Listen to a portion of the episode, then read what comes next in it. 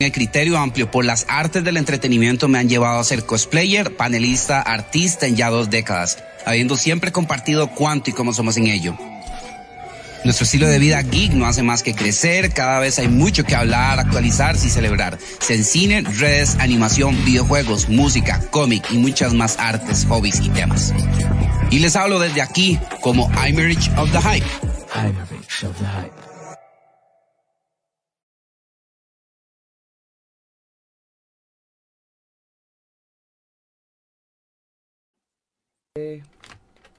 Ya. Buenas noches, eh, buenos días también para algunos ahí que todavía están como empezando a madrugar. Ahí últimamente ha estado pasando mucho, muchos horarios muy, muy jodidos para mucha gente ahorita que seguro quieren tener libre para lo que es el fin de semana. Que, y que tenemos un fin de semana de Halloween donde los planetas se alinearon y aparentemente la restricción está permitiendo que alguien pueda irse chaneado a algún ladito de acá, ¿verdad? Entonces, y todavía estamos pensando a ver qué hacemos para el sábado o el domingo algunos, ¿verdad? Y este, y bueno, hoy viernes, como tampoco podemos salir para mucho lado, entonces aprovechamos para hablar de un suceso que yo considero, o sea, normalmente en los podcasts no hago reviews de que algo que salió solo porque algo salió yo normalmente, por ejemplo, este año hablé de Cruella, este año hablé de, unas, de algunas series que sí siento que han aportado algo nuevo a todo lo que hemos estado viendo. Y bueno, sucede, pasa y acontece que la semana pasada tuvimos el estreno al fin en nuestro país de una obra que ha sido importantísima, ha sido pionera de la ciencia ficción, una obra de culto eh, que ha tenido una adaptación que, bueno, tenía mucho, mucho que, este, verdad, mucha expectativa que dejar, este, digamos, dejar hocicos callados en ese aspecto, ¿verdad? Y bueno, eh, por supuesto, si no me mandaba yo, pues por dicha, este, ahí veíamos, pero tengo el grato honor el día de hoy. Yo sé que muchos de ustedes lo los conocen. Richard ha sido un invitado anterior a mi, a uno de mis streams, a uno de los más largos, de hecho.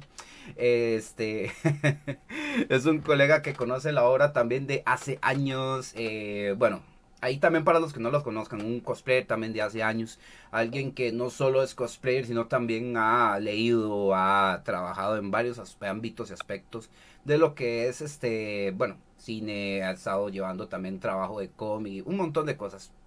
No voy a decir estuche de monerías porque no, eso es un, eso es un piropo, la verdad. Uno... Es la palabra más correcta, madre.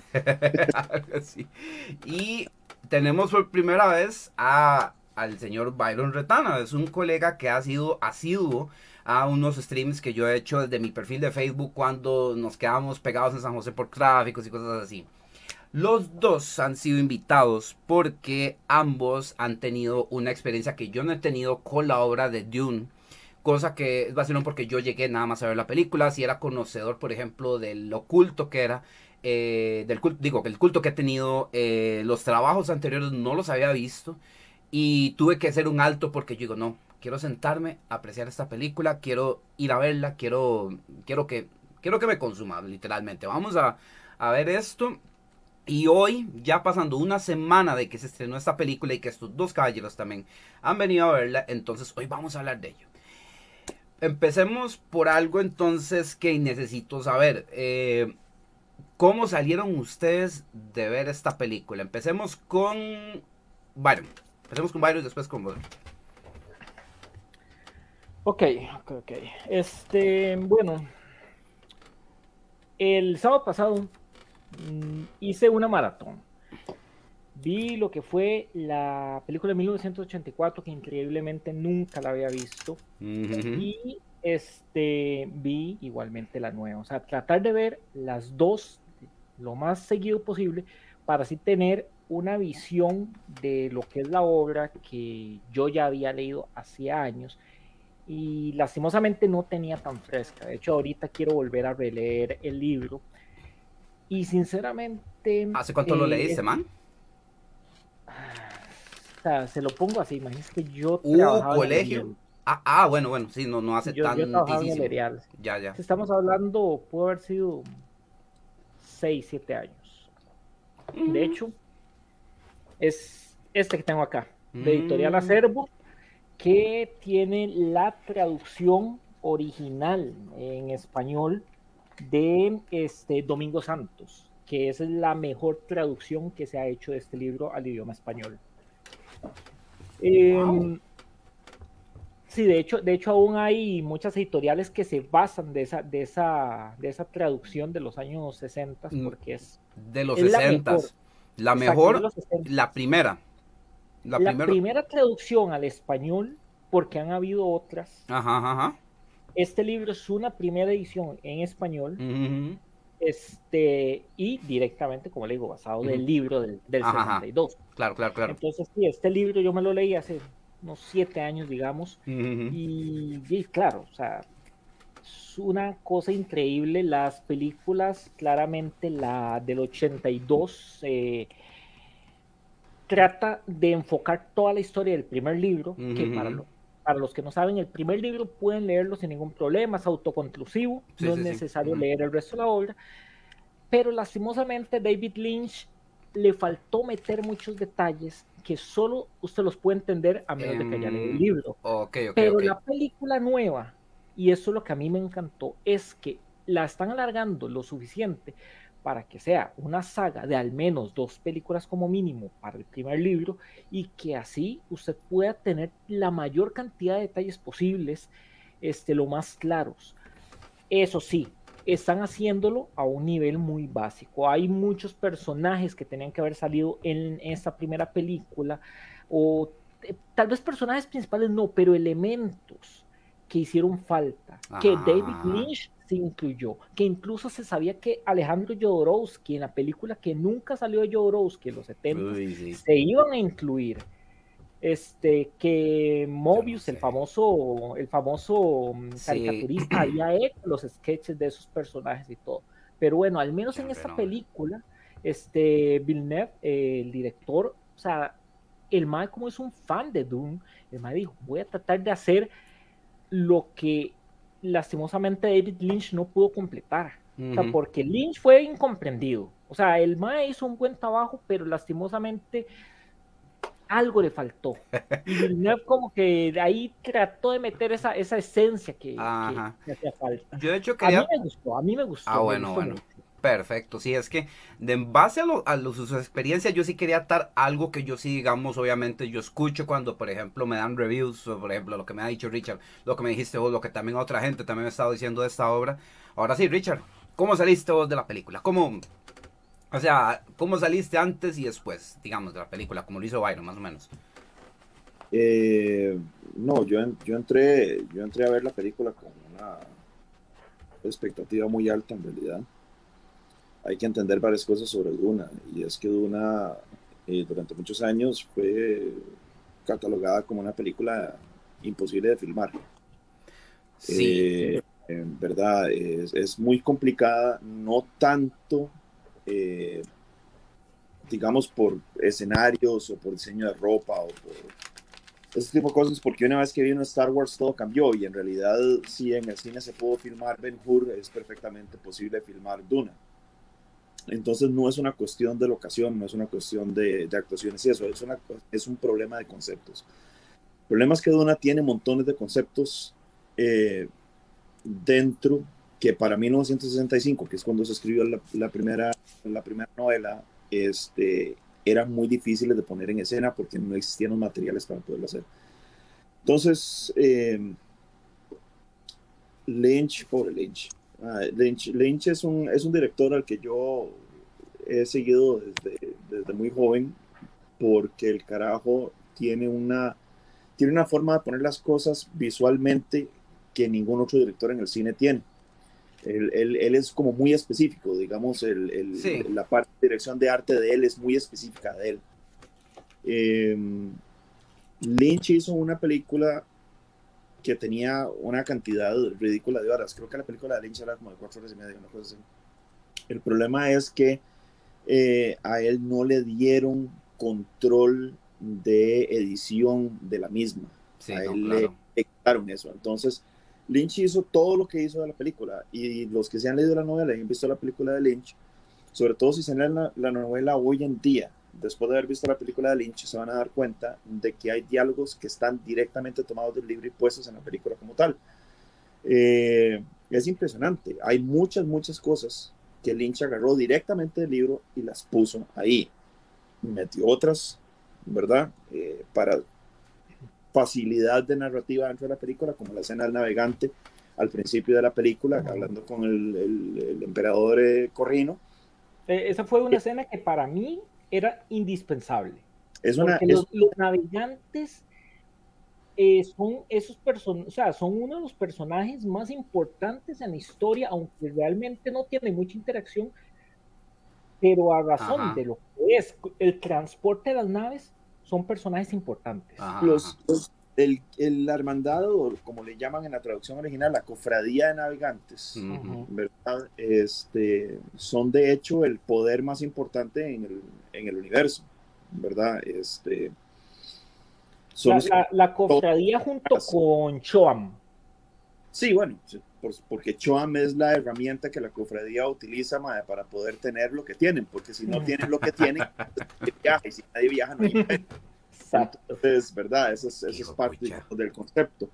Eh, pero, pero sí, esa, esa escena yo siento que es importante y solo para dar un poquito aquí de pincelada, claro. eh, originalmente Frank Herbert no había pensado en niveles para los navegantes de la cofradía. Él pensaba que los navegantes eran nada más carajos que estaban metidos en estos trajes o en estos tanques, ¿verdad? Eh, pero nunca dio una gran descripción en el primer libro de qué eran los navegantes como tal. Cuando él vio la película de Lynch y vio que Lynch había catalogado los navegantes en niveles y que el tercer nivel era el máximo nivel de, de, navegante, era el que estaba más mutado, etcétera, etcétera, etcétera.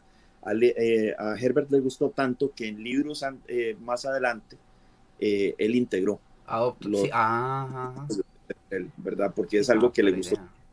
Sí, más, o menos, como para que los que nos estén escuchando no entiendan que son los navegantes, ya que en esta película no salió son, como decimos, los, encargados de manejar las naves. Oigan, sí. que tienen. Ajá. ¿Iba a decir sí, porque yo iba a señalar eso. Oiga, yo escuché mucho la cofradía de los navegantes, pero es lo, es lo, es lo curioso, porque, por ejemplo, oigan, cada vez que oigo mentar Dune de alguien que se ha acercado a esa obra, así como ustedes lo han hecho, estamos hablando de una obra densa. O sea, es por, lo mismo que están diciendo ustedes, están dando a entender con unos cuantos ejemplos de cuando uno está empezando a inmersarse en el libro, que hay cosas, como, como lo dijiste vos, conceptos que por sí mismos son construyen un mundo riquísimo pero también denso, al que tenés que ponerle un demasiado cuidado y entonces más bien con lo que ustedes me están diciendo, que ah, para dejarle a Richard, porque para que me cuente cómo salió la mm. película, ¿verdad?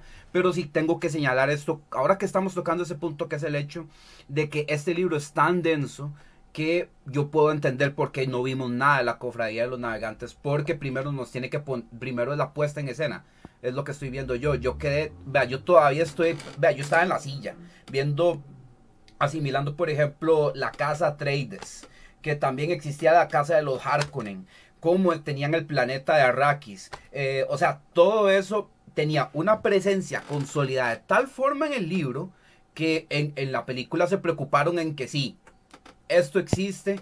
Y yo creo que por ese cuidado que pusieron en ese aspecto, al menos yo, eh, yo, digo, mae, en por primera vez siento yo cómo se puede sentir que venga una nave, que venga, no sé, un, un, un imperio de un otro planeta que venga para acá. Siento como si esa enorme nave nada más parqueó e hizo un ventolero ahí en la sabana. O, una vaina así, me explico. Y que de un pronto a otro yo siento que sí. Salió una horda de soldados que están recibiendo al presidente y están recibiendo también a Leto, a la familia real. Todo eso lo cuidaron de tal forma que yo sí, sí tal vez sí. O sea, tal vez yo siento que no quiso meter a la cofradía de los navegantes con lo importante que es, pero digo, madre, no para todo lo que, el impacto que quiso darnos con estos personajes. Eh, bueno, seguí entonces, Richard, porque todo eso este es lo que es lo que yo sentía con, con la densidad, por ejemplo, el trabajo de Dune, ¿verdad? Es, es imposible entrar en la película y si, digamos, se ha leído el libro y se ha pasado por la película de Lynch y se ha pasado por la serie de sci-fi, Ajá. ¿verdad? Y no voy a hablar, digamos, de las otras versiones de, o de las otras series que, que salieron en sci-fi como Children of Dune y, y, esto, ¿verdad? Porque en realidad para la primera Dune hicieron una amalgama de Dune y Dune Messiah, hicieron, digamos, los dos libros, sí. los, y después hicieron eh, Children of Dune, que es, es, de dos partes. Children of Dune es genial, la de sci-fi, la narrativa es algo realmente espectacular. Si la pudieran conseguir, genial. Eh, sale okay. eh, este carajo Macaboy, jovencito, haciendo de Leto segundo, ¿verdad? Por cierto. Este, wow. Pero bueno, eso ya se echando para adelante. El sí. asunto es que si uno va a ver esta película, habiendo leído el libro y siendo, digamos, fan de la película de, de Lynch, es imposible no poner en comparación, en, en hacer comparaciones, ¿verdad? Con, ok, con, ok. Uh -huh. en, la, en, la, pantalla. Entonces, es muy complicado. Yo quise entrar con, a, a la duna de, de Villeneuve eh, vacío, traté de, de, verdad, traté de limpiar mi cabeza, pero eh, me resultó imposible. Entonces, eh, yo veía cosas suceder en la película de Villeneuve que sentía que eran importantes que salieran y que no salieron, y que sí salieron en la versión de Lynch. Y después veía cosas en la versión de Villeneuve que decía, Mike, qué lástima que esto no salió en la versión de Lynch. Entonces es muy complicado porque yo pensaba, si Lynch hubiera agarrado todas estas cosas que Villeneuve sí hizo bien y hubieran quedado montadas en la película de él, la película de él sería una obra de arte. Desgraciadamente no lo es porque le quitaron los derechos de edición y lo que hicieron fue un picadillo espantoso mm. al grado de que el mismo David Lynch ni siquiera quiere hablar de la condenada película cada vez que alguien le pregunta al respecto. O sea, imaginemos algo como por ejemplo lo que iba a hacer la de Jodorowsky.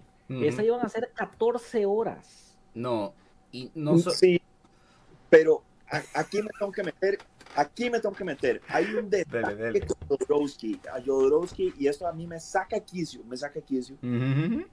Ya tanta gente defendiendo mae, a, a Jodorowsky mae, con la versión del carajo, mae, porque dicen, mae, es que ese mae es loquísimo, es que ese mae iba a ser una maravilla, es que ese mae iba a ser. Mae, el que se sienta a leer el guion de Jodorowsky, de cuenta que eso era cualquier cosa menos Dune. Mae.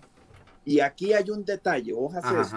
Dale, dale, dale, dale. O sea, el guion la sí existe. El, la, guion sí fue público. Claro, no, eso, mae, lo, lo, puedes encontrar y lo puedes leer al respecto. Mae, oh, es hijo de pucha. Actriz, la actriz que hizo de Gaius Helen Mohiam, la madre superiora en la película de Villeneuve, ella iba a ser Lady Jessica en la película de oh. Jodorowsky. Oiga. ¿Sabe por qué la Mae, después de que dijo, yo quiero ser Lady Jessica, después dijo, ¿saben qué? Hagan su película y van a ver qué hacen con ella? Porque la Mae, la Mae terminó rechazando y dando media vuelta la hora. Mae, porque había una escena en la película de Jodorowsky en la que 2000 extras salían cagando al mismo tiempo. Mae, usted me puede decir qué tiene en la cabeza, Mae, Alessandro Jodorowsky, mae, para. Mae, o sea. Yo, Richard, de hecho, ajá. Hay muchas. Hay muchas sí, sí, sí. Yo puedo comprender que el mae tenga conceptos que él quiera poner en el asunto, mae, ajá, pero es agarra y hace un bodrio de lo que usted le dé la gana de hacer mae. con el mismo nombre del asunto. Eh. ¿Me entiende? Usted no hace el Señor de los Anillos, mae, para hacerse eh, a Walk in the Woods. Ya, que por no. cierto me gusta Walk in the Woods, mae, pero el punto es que, mae, si usted se va a agarrar, mae, con una novela tan querida como es El Señor de los Anillos, o como es Dune, o como es Fundación de Isaac Asimov, ajá, ajá. Mae, usted tiene que hacer una buena adaptación, una adaptación que respete el mensaje, que respete las cosas que están dentro de ella. Mae, si empieza a ser loco, mae, o sea, bueno. la vara Richard, no Richard, yo le digo algo, vea, una de las cosas que tal vez hasta cierto punto me medio extrañaron y hasta medio casi hice un arruguero con Dune fue el hecho de que los directores involucrados antes de Villeneuve eran Lynch y Jodorowsky, que son de los más rayados de todos los, digamos, de todos los directores más famosos. En especial Jodorowsky, mae. Sí. Yo todavía no consigo, por ejemplo... Quien haya visto el topo, la montaña sagrada... No, no. No, no, mae, la, otra vez Byron y yo estábamos hablando de Jodorowsky, por ejemplo, porque hay un capítulo de Hora de Aventura que es un tributo a la montaña sagrada. Así de rayada y todo. Nunca lo voy a superar. Ma, y eso que ya Hora de Aventura yo he hecho no lo veo porque yo lo para mí yo lo considero demasiado, no sé, rayado, más de la cuenta. Y para que usted me diga eso, pero es, es a lo que iba con Dune, que yo digo, ma, es el trabajo tan denso que entonces se lo pasaron de manos a Lynch y a Jodorowsky. O sea, yo estaba así como, ¿qué está pasando? Es, peor que eso, ma. Jodorowsky lloró para que se la dieran. Sí, no es que dieron. Es que el ma lloró para que se la dieran, ma. Vea, yo, yo tengo problemas con Jodorowsky, ma. Hay, hay cosas que, a mí me parecen ma, geniales. Ma, cuando el ma se mantiene dentro de ciertos marcos narrativos, ma pero él como persona, mae, es un carajo, mae, que no está bien de la cabeza. Mae, y que usted tiene que tener mucho cuidado, mae, cómo se acerca, mae, el trabajo del mae. Sí. Yo, claro. él le hice la cruz, abiertamente le hice la cruz, mae, cuando el mae en Twitter se dejó decir, mae, que para fomentar más las relaciones interpersonales entre padres e hijos, los padres debían violar a sus hijos. Y o sea, todo el mundo sabe que Jodorowsky está rayado. Ah, o sea, es, bien sabido. Pero es que digamos, yo sí, yo sí separo lo que es el ideal de él sobre el trabajo de él. Es curioso, o sea, yo digo que tienen que ser eh, Rogues Gallery o Batman para que para que se, para que les den y dirijan Dune, mae. Eso fue una vaina que yo, cuando yo me acerqué, yo digo, mae, ¿qué es Dune? ¿Qué es esta vaina? ¿Por qué sale un, un Kyle MacLachlan chamaco? ¿Qué hace Sting ahí, verdad? Entonces yo, yo quería ver esa vaina, pero... Con 27 años tenía Kyle MacLachlan ¿Sí? pero bueno, el ah. punto, eh, de todos modos... Eh, Timotei Chemeret, no anda perdido, el tiene 25 años, está haciendo de un mocoso de 15, En todo caso, sí, parece todavía 15 Para, para cerrar el capítulo, con, con Jodorowsky, yo le acepto a usted lo que escriba Jodorowsky cuando Jodorowsky está por encima o está escribiendo alejado de su psicomagia, carajada, etcétera, lo que sea. Mae, o sea, el MAE ha estado involucrado en la saga de Metabarones, ha estado involucrado en Marin Hall, ha estado involucrado en un montón de carajadas que son geniales. Sí, sí, sí. ¿Verdad? Pero cuando el MAE trata de meter su psicomagia dentro de la carajada, MAE, eh, o sea, no sé, MAE, es escarificante, esa es la palabra. Sí, exacto.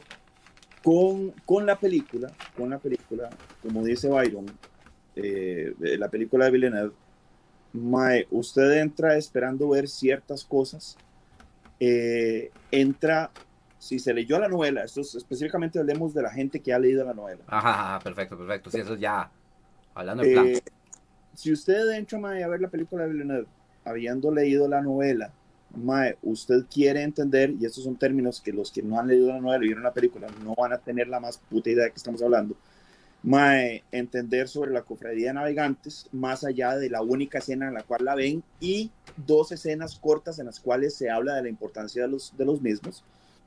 Mae, Chome, que es la, básicamente, mae, la compañía de producción de especia mae, encargada de suplir a los navegantes. Y que es la que escoge quién bueno, para ellos y quién no. Y vea, y vea, y aquí hay un punto que yo quería mencionar hace hace un rato, y es digamos, la vara de, por ejemplo, la cofradía, los, ¿cómo se llama? Este, ahí, se me fue el nombre, los navegantes, que la vara de los navegantes es que, para que Aymerich lo entienda, son humanos, por decirlo así, o sea, imagínense que son humanos que sean, que tienen que vivir metidos en cápsulas con especie en estado líquido y su cuerpo la acepta de tal manera que terminan mutando a seres ya inhumanos.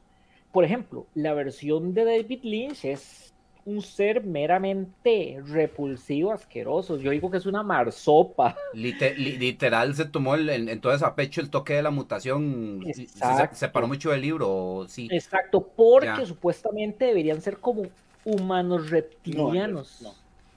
En realidad no se mucho el libro.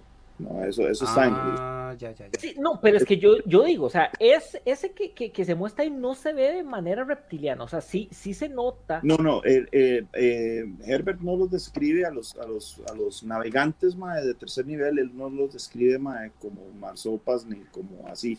Es lo no, que yo, dice, yo digo el término marsopa porque me Son- recuerda son- una. son humanos mae, que han mutado durante eh, alrededor de 5.000 años. mae. Tenemos, eso tenemos que empezar a ver. Hay que explicar un poco, digamos, la importancia de la especie melange. Es que Ma- ese era el punto al que yo quería llegar, de la la importancia de la especia. melange. La Spice Melange, y esta es una de las de los problemas que yo tuve, digamos, con la película, es que nunca te explican con el grado de importancia necesaria qué tan importante es la Spice Melange en el imperio.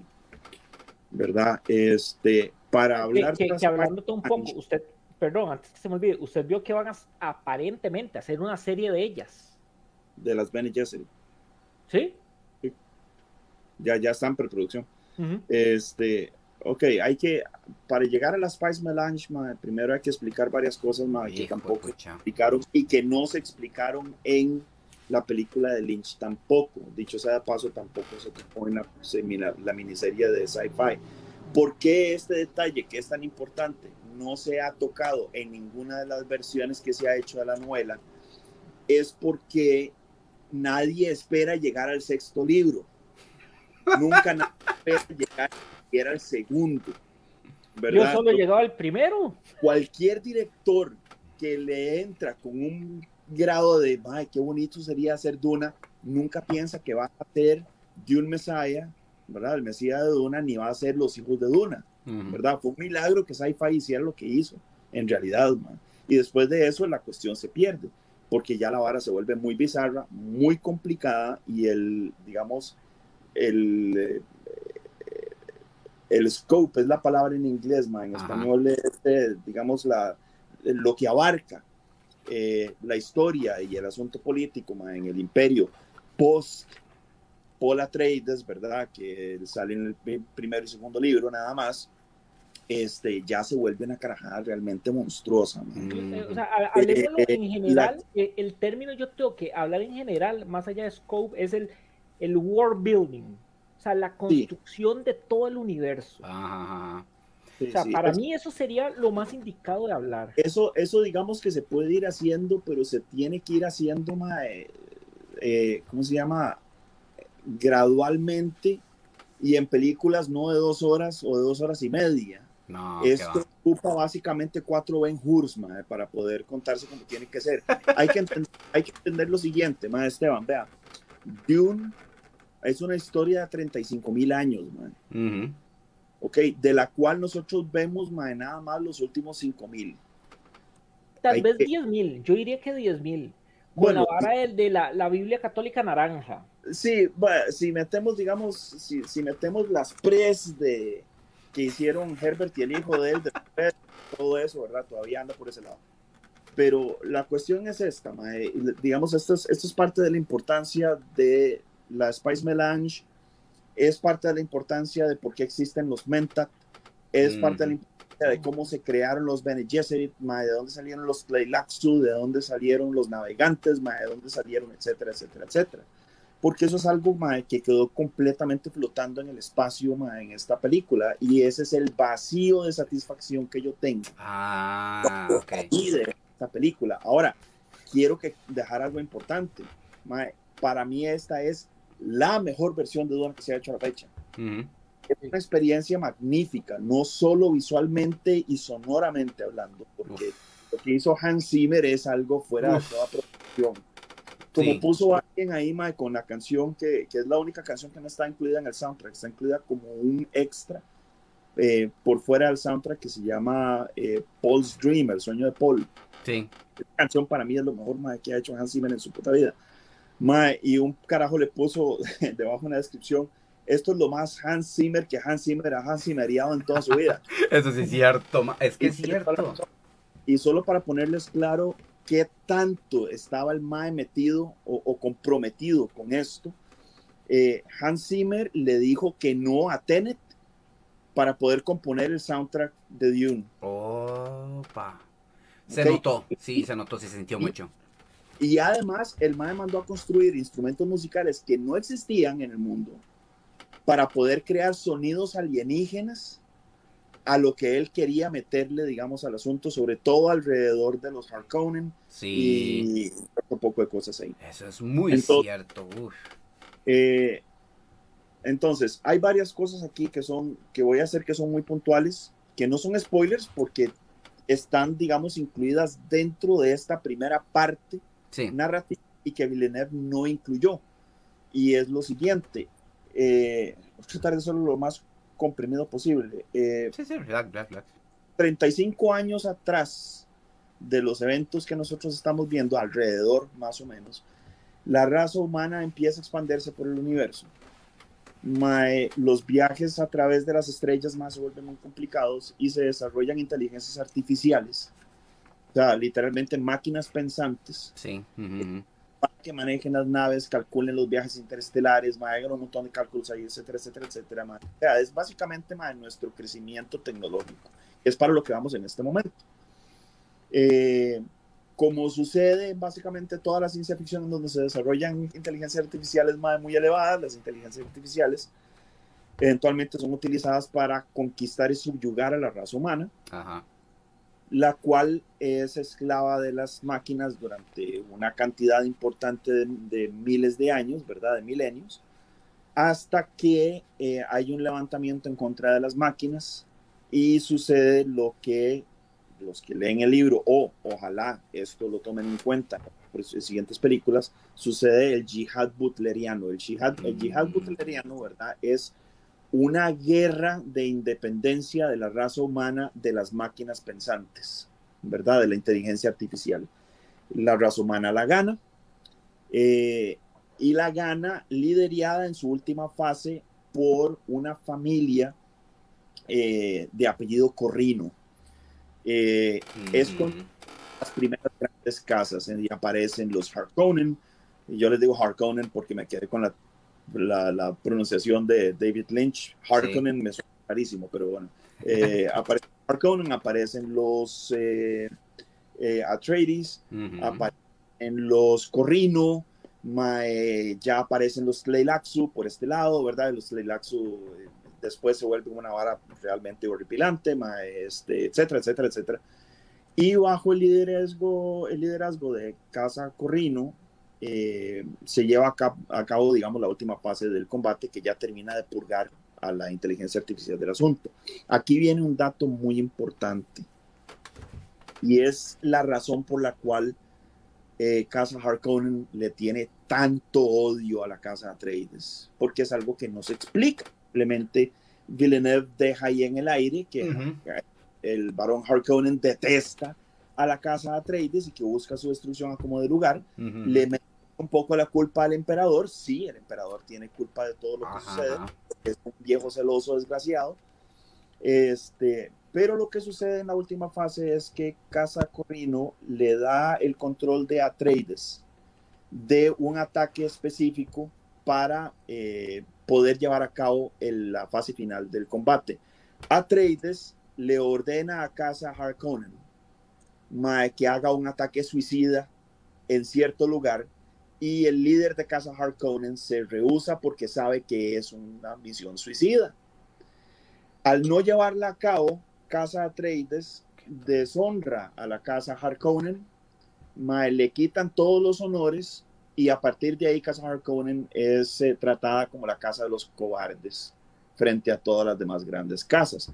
Al caer en desgracia, por última fase, Casa Harkonnen es relegada a los trabajos eh, de minería más hijo de putas que hay en el imperio. Lo que lo lleva a Arrakis. Correcto, es, no, Arrakis viene mucho después. Ah, eh, por eso es que los planetas habitados por los Harkonnen son, son planetas eh, mineros, son planetas industriales que no tienen nada verde, no tienen montañas, no tienen lagos, no tienen nada. Es básicamente una gran estructura eh, ¿cómo se llama? Tecnológica, sí. Eh, en donde las, los que viven ahí viven nada más para, para ser mineros, básicamente. exacto, sí.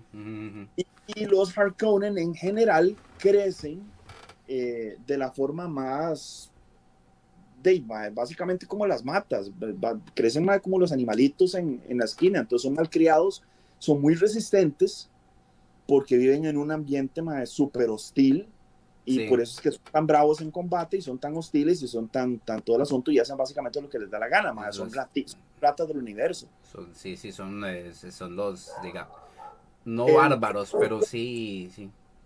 El, el, odio por esta situación se pasa de generación en generación a través de Casa Harkonnen contra los Atreides. A los Atreides en la versión de Lynch y en la versión de Sci-Fi e igual en la versión de Villeneuve Mae, los tratan muy, somos los héroes de la película, somos una casa de nobles, mae, todo el asunto y todo el asunto. En las novelas en realidad Casa Trades es una casa muy neutral y muy gris y como hacen cosas buenas, mae, también hacen salvajadas hediondísimas, mae.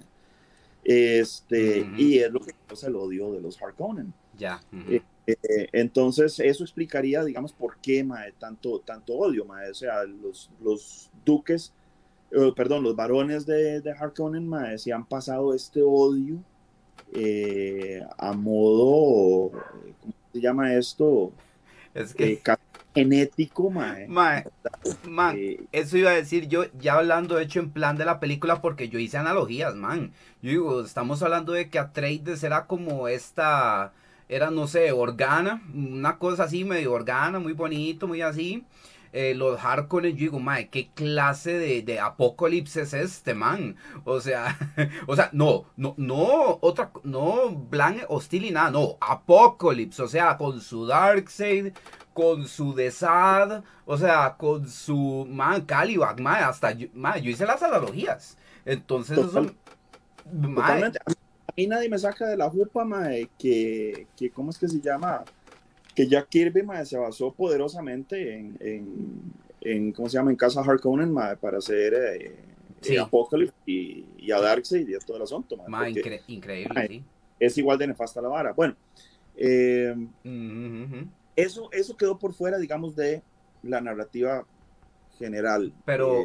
pues otra cosa que iba a decir es que estamos yendo muy atrás tal vez, mae.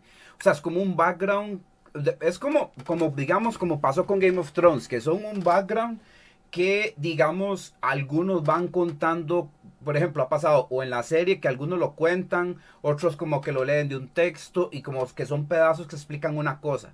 Entonces, la serie Game of Thrones yo veo que tal vez, digamos, cuidó eso, digamos, hasta cierto punto para no enredar, porque es, porque si bien es cierto, es para darle densidad y profundidad a ese mundo en el que están, este también di, hay que saber verdad, este cuadrar verdad cómo vas a contar esa historia, ¿verdad? Entonces, esto lo hicieron porque los maes tenían sentados a la par al gordo.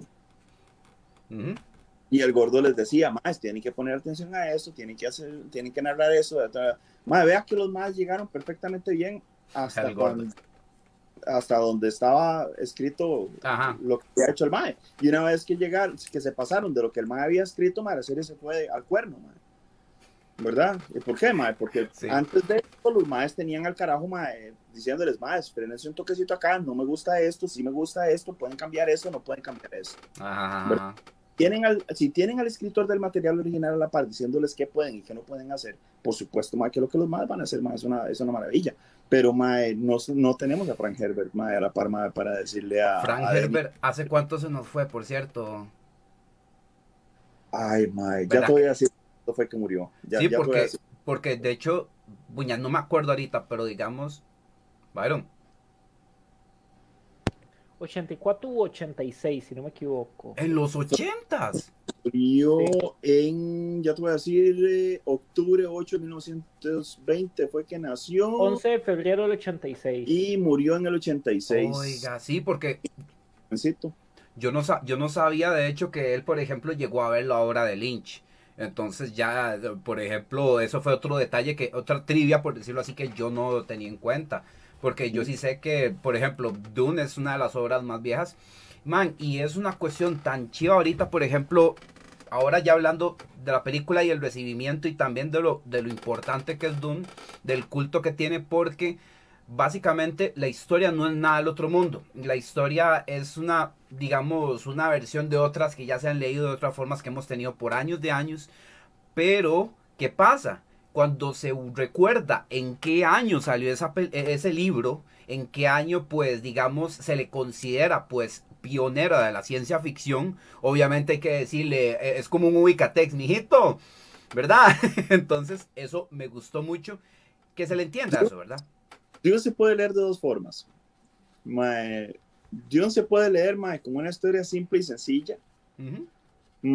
y te centras nada más en los aspectos básicos de la narrativa de la historia. ¿Verdad? Que es la traición y la manipulación de Paul y Paul agarrando esa manipulación como herramienta para el mae montarse y hacer lo que el mae y también la puedes leer mae, con toda la narrativa interna mae, que tiene el asunto, ¿verdad? Toda la cuestión política, mae, todo el mensaje ecológico, mae, todo el montón de carajadas mae, que trae por dentro. Este, que el que no lo lea de esa forma me parece que está desperdiciando más su tiempo totalmente con el asunto, porque es tratar de reducir Star Wars a sus bloques básicos. Y Todo el mundo dice, es que el episodio 4 de Star Wars es la mejor cinta que la va a los Sí, es un sintón, sí, pero yo pero... del episodio 4 lo siguiente, el episodio 4 es la historia del granjero al que llega a buscar el mago para convertirlo en caballero y que vaya a rescatar a la princesa del castillo del caballero negro que la tiene prisionera. Ma, eso es, eso es el episodio 4, ma. En realidad es con samuráis. Pero sí, y en Japón, pero sí, sí, no, no, se entiende, se entiende por supuesto. Puedes ponerla, ma, con samuráis y japoneses, ma, si te da la gana, ma, Porque, en realidad, ma. perfectamente puedes hacer una película, ma, de caballeros medievales, ma, y va a ser la misma vara de Star Wars, claro. explico. Y lo hicieron con Eragon, de hecho. o sea, los, los, bloques están ahí y, y son así de y así de sencillos, mae. Iron Man 3, mae, la basura de Iron Man 3, es una copia, mae, de Los Increíbles, mae. Es la historia, mae, de un fan de un superhéroe que quiere ser su, su sidekick, el héroe lo rechaza, el mae crece amargado, se convierte en un villano, rapta al superhéroe y la esposa tiene que ir a rescatarlo, mae. Esa, es la, esa es la historia de Iron Man 3, mae. Ajá, exactamente. Entonces, usted puede reducir de una a eso, mae. Ya, a esos cuatro bloques básicos, mae, pero se está perdiendo de toda la riqueza narrativa general del mensaje que Frank Herbert está queriendo dar. Claro, que sí. El no solo te está queriendo contar una historia en específico, sino que el mae quiere que además caigas en cora de varias cosas muy importantes. Uno, eh, la manipulación política de los gobiernos de hoy en día. Eso iba a decir yo. ¿verdad? La que existe en, en, Navarra y cómo la gente se muere de hambre debido a esa corrupción.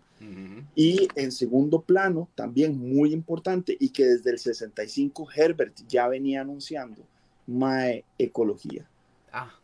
Porque nosotros nos estamos paseando en el planeta, mae, y la idea es que Arrakis en algún momento, mae, fue un planeta verde hermosísimo, que se fue al cuerno por mala, por eh, manipulación en general. Sí, claro, claro, ¿no? Y eso estaba viendo yo porque básicamente para un público en general ven la trama y sienten que esto es una situación hasta la... Vea, la van a comparar fijo, con Game of Thrones. Yo inclusive me fui más para atrás y yo digo, ma, esto es como una trama de tal vez una, no sé, dígase la guerra de las rosas, eh, de los roses, digamos, estas tramas políticas, por ejemplo, como inclusive, por ejemplo, yo tal vez no ahondé más y no me clavié más porque a mí me pasa mucho con muchos trabajos que tienen un entorno muy chiva, este, muy, muy interesante. El hecho de que, por ejemplo, vemos como a la casa trader de un pronto a otro le dicen, mira, dice, o sea, nada más el background primero, ¿verdad? De que los Harkonnen eran los que tenían por años este, sacando la especie a Rakis, ¿verdad? Y la vara y todo y un pronto otro. Mira, este, se la vamos a dar a la casa Trades. Entonces uno, mm, ok, em, ajá. Eh, entonces uno empieza a ver cómo ese, ajá, lo empiezan no solo a asimilar Leto, eh, bueno, Paul está en otras, está por supuesto asimilando lo que aparentemente le están tramando los Bene Gesserit y de un pronto a otro. Esa parte, por supuesto, es vacilón porque es, yo no sé, seguro fui yo, ¿verdad? la parte de Paul con esta anciana de las Bene Gesserit, este, yo eh, hicieron una comparativa porque en tráiler se vio cómo se veía en la versión de con Kyle MacLachlan y con Timothy Chalamet. Y entonces yo veía, yo digo, ¿por qué siento que una es más larga que la otra? O sea, esta yo la vi que era como una escena tensa, pesada, de hecho. Eh, y, y obviamente, este otra cosa que yo también quería señalar, ya hablando, ya hablando de la película, ¿verdad? En sí, que ya empezamos a hablar de que el cuidado que se han tenido para situar todo, hasta con la música. O sea, es, era una vara, pues, que yo todavía en ninguna película, man. O sea, por ejemplo, Hans Zimmer, yo les confieso que nunca fui santo como de mi devoción, ¿verdad? Porque eh, sí hizo soundtracks de cintones. mucha gente dice, es un compositorzazo y a mí tampoco me, me movió como que las varices, ¿verdad? Hasta esta película. Entonces, eh, siento que el man, Hans Zimmer, o sea, como que el, y, es algo que yo también he agarrado con la música con respecto a adaptaciones y con respecto a animaciones y toda la cosa cuando ponen tal vez una parte muy brava de, las, de una canción en una escena en específico o con un hecho en específico. esta película lo hizo como en casi todo el tiempo. La tensión, la zozobra, eh, el calor que se siente ahí, o sea, eh, cómo venías vos de la casa Traders y te encontrabas a, los pobladores de Arrakis que eran de unos, este, unos seres que vivían, vieron en la piedra literalmente y entonces empiezan como que a, tener ese entendimiento, ¿verdad? A Traders sí te lo ponen como unos, una especie de casa de que mira, sí tenemos un cierto orden y la área y todo, claro, tampoco, este, vos me lo dijiste, la casa Traders este, también ha hecho sus cochinadas, de, han tenido su historia, son una nación, un imperio, básicamente, lo cual tampoco lo puedo demeritar. Hay, hay, hay, una cosa que entender sobre Casa, casa Traders, que lástima que la película no exploró, de como tenía que ser, ma, y es que Casa Traders, eh, por más que es una de las casas más nobles de Landstrad, que es la conglomeración de grandes casas del imperio, ¿verdad? Estamos hablando de que las grandes casas más son básicamente un planeta habitado más por una gran familia. Este, el duque Leto mae, es eh, una Atreides que de verdad, de verdad, mae, es un noble en serio y que el mae de verdad quiere elevar a casa Atreides mae, ese grado de nobleza que él tiene eh, en su cabeza, ¿verdad? Entonces, entonces Leto, Leto sí es eh, una persona súper noble, súper, súper noble. Es impresionantemente noble. Y él sí, quiere nombre de, si, quieres acementar esa nobleza dentro de su casa. Este, eso es parte de la tragedia de, Leto, que por fin hay un, líder de la casa Atreides que tiene toda la inspiración para poder hacer su casa algo realmente magnífico. y es el el que está destinado a morir sin ningún tipo de redención de, de alguna manera. Eh, Yo creo que digamos, es sin gracia.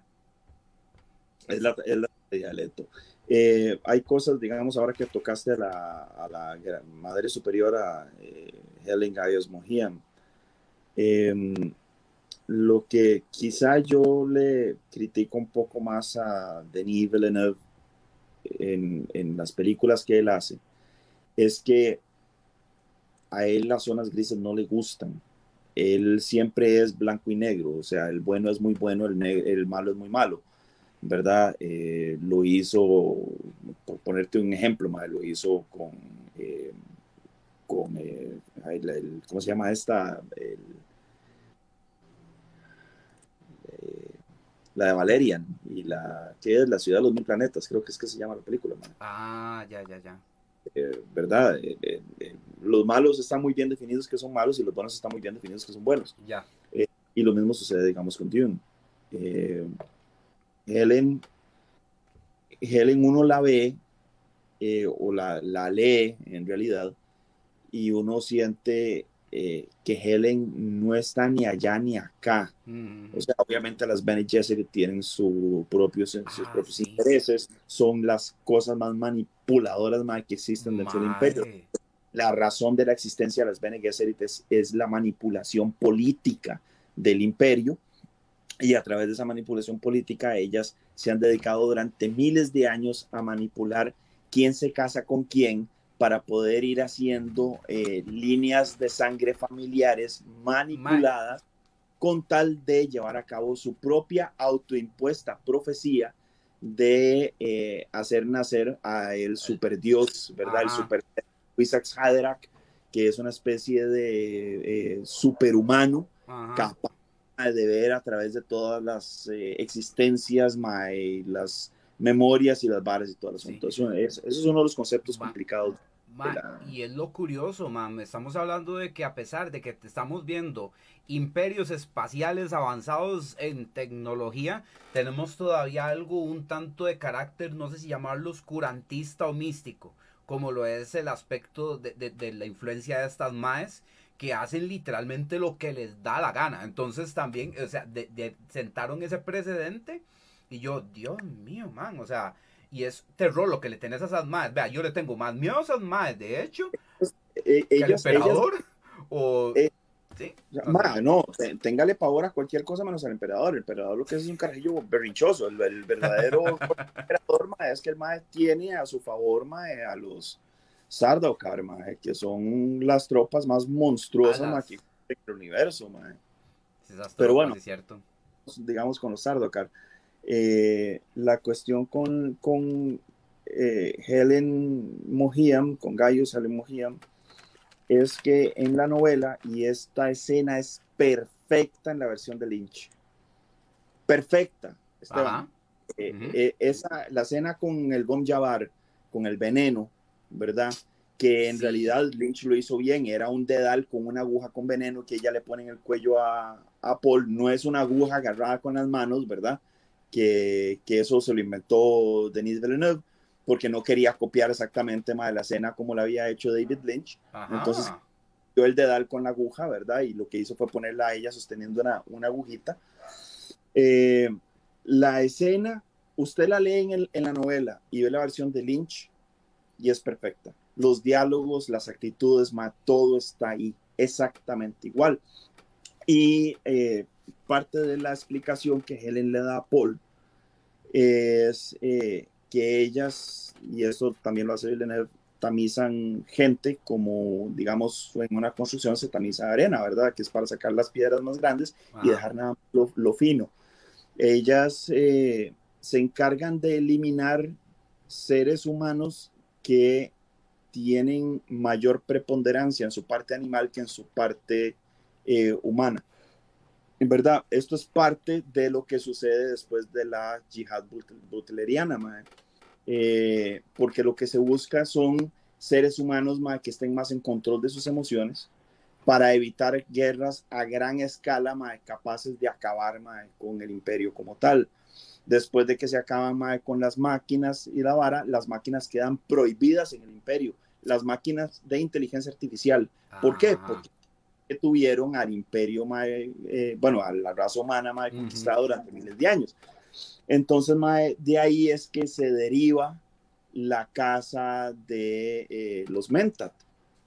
Eh, los mm. Mentat son computadoras humanas, literalmente.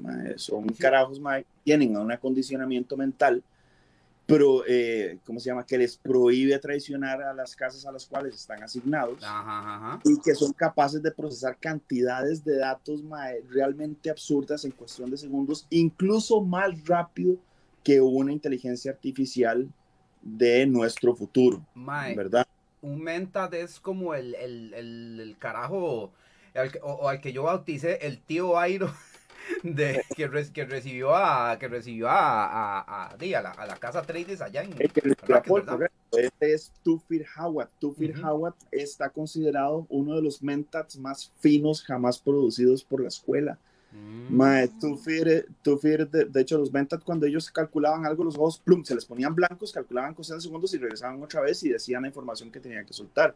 Aquí les tatuaron una vara negra en el labio, cuando en las novelas en realidad y en la película de Lynch los labios se les ponían rojos cuando los maes eh, mm. tomaban una vara que se llamaba el jugo de safo, que es una especie de eh, extracto que les acelera el cerebro a 80 mm. millones eh, por hora, ¿verdad? Y les permite estar en esa vara. El problema es que el jugo de safo es adictivo, igual que la especie melange, porque es una, es, es una vara sacada de la misma, a que hace que a partir de cierto punto ya no lo pueden dejar. El problema de la especie melange es que una vez que usted se vuelve adicto a ella, no la puede dejar porque si la deja se muere. Y no hay forma de salvarse del asunto. Entonces, la cofradía de navegantes, este, ¿cómo es que se llama? Tema, tienen miles de años de estarse mutando a punta de Spice Melange, ¿verdad? Porque la Spice Melange tiene varias cosas muy importantes. La razón por la cual se empezó a extraer originalmente, originalmente, es porque es una droga, eh, ¿cómo es que se llama? Eh, que prolonga la vida. Eh, los que toman Spice Melange pueden prolongar su vida en cientos de años, literalmente.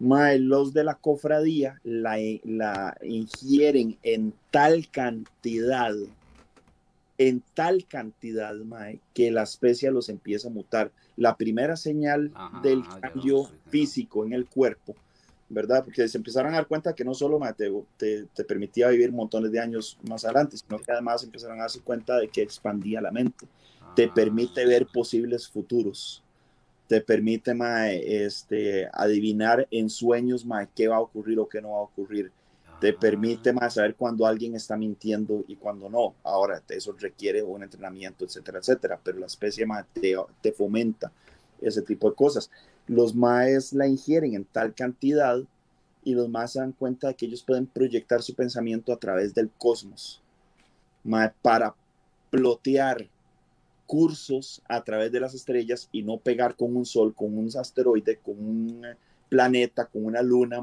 con lo que sea. Entonces, al no haber computadoras que calculan el viaje espacial, los navegantes se vuelven las siguientes computadoras de navegación, porque los maes a través de la especie pueden decir, ok, vamos a mover esta nave de este punto a este punto, ¿verdad? Y, no van a chocar en el viaje de tal punto a tal punto. Mm. Así es como ellos se montan en esta vara. Lo que pasa es que después de miles de años de estar tragando esta vara al punto que empiezan a hacerse trajes que están llenos de un gas de, eh, naranja hecho por la especie melange, eh, se dan cuenta de que ya no pueden vivir fuera de ese gas y el cuerpo de los más empieza a mutar y a mutar y a mutar y a mutar.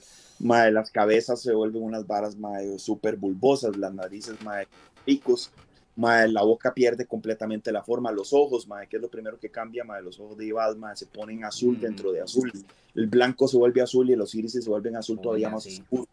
No. Eh, y los cuerpos de los más se convierten en una vara como una especie de pescado, las, las manos de los maes se estiran las, los dedos y hacen granas y todos los más empiezan a flotar como en esta especie de, especie de gas como si fueran peces, más es una vara horrible.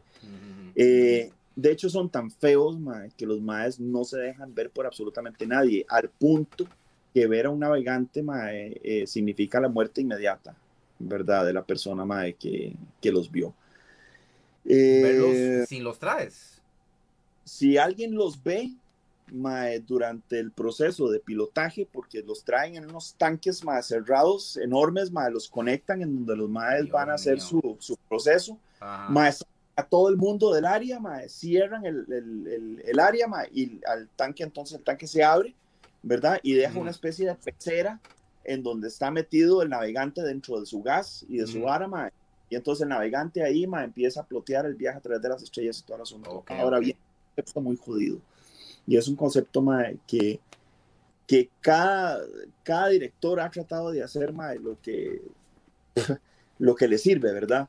Eh, que son los freightliners. Los, los freightliners son las naves que usan los navegantes para transportar cantidades absurdas de, de, cosas, naves, materiales, incluso pueden mover una casa entera si les da la gana. Una casa me, me refiero a los habitantes de un planeta completo este, ah. de un punto a otro.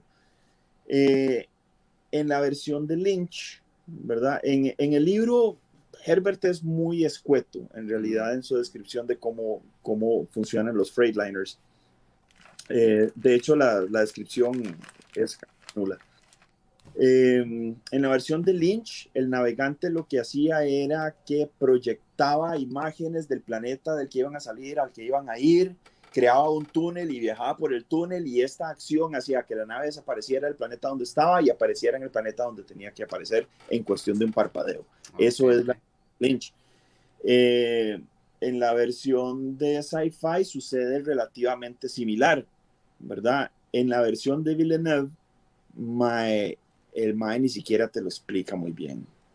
Mae, porque vos ves, hay una escena buenísima, mae, buenísima, que te te huele la jupa, mae, pero tenés que agarrarla, porque si no la viste, mae, te la perdiste, mae, mamaste.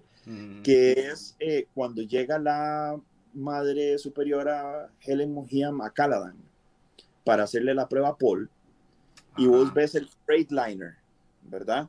Y ves la superficie de Caladan, y el Freightliner es básicamente un tubo, es vacío por dentro, tiene una entrada por un lado y sale por el otro, manguera, ¿verdad?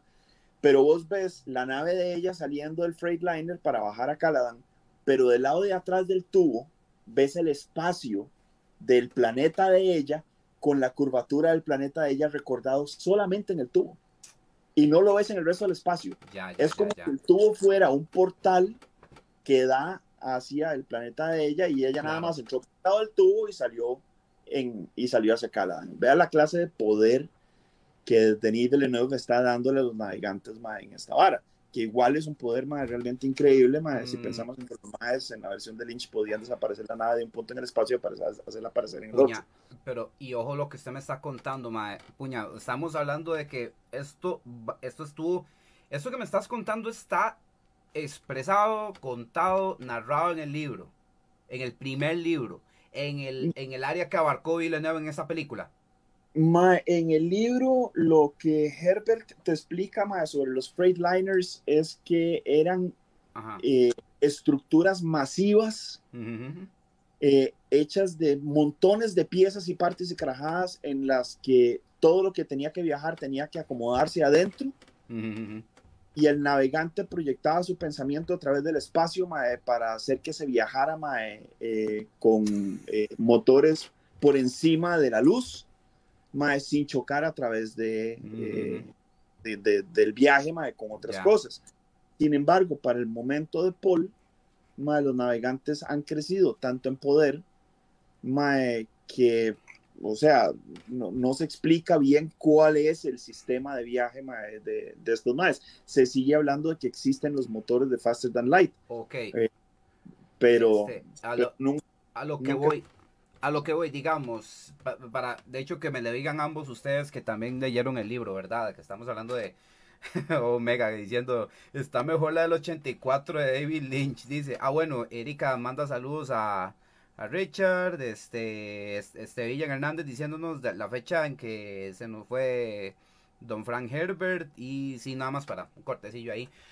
Pregunto esto porque estamos hablando de que, puña, vea lo que ustedes me están hablando de la cofradía, de la pinche cofradía de los navegantes, mae. Entonces, aquí la película se tío, por ejemplo, tal vez algo que normalmente hacen muchas películas cuando los adaptan, que es, por ejemplo, centrarse. Por ejemplo, el protagonista en Paul. Ahora estamos viendo el camino de Paul, ¿verdad? Que me imagino que esa es la idea central del libro, ¿verdad? Lo que el, no tanto el camino del héroe, sino la evolución de Paul. Eh, ya habiendo confirmado una segunda película, que como me lo, como me lo están diciendo ustedes, prácticamente puede pasarse hasta yo creo que la segunda porción de la película y dejaré una tercera para hacerla, aunque Villeneuve dice, ay, yo quiero hacer Mesaya, tírenme plata y yo, yo les hago lo que les, lo que les da la gana, ¿verdad? Entonces ahí es donde, ahí es donde yo, yo voy con esto. Eh, para lo que se viene, este, me imagino que llegarían a cobrar importancia o no es tan necesario como fue en esta película.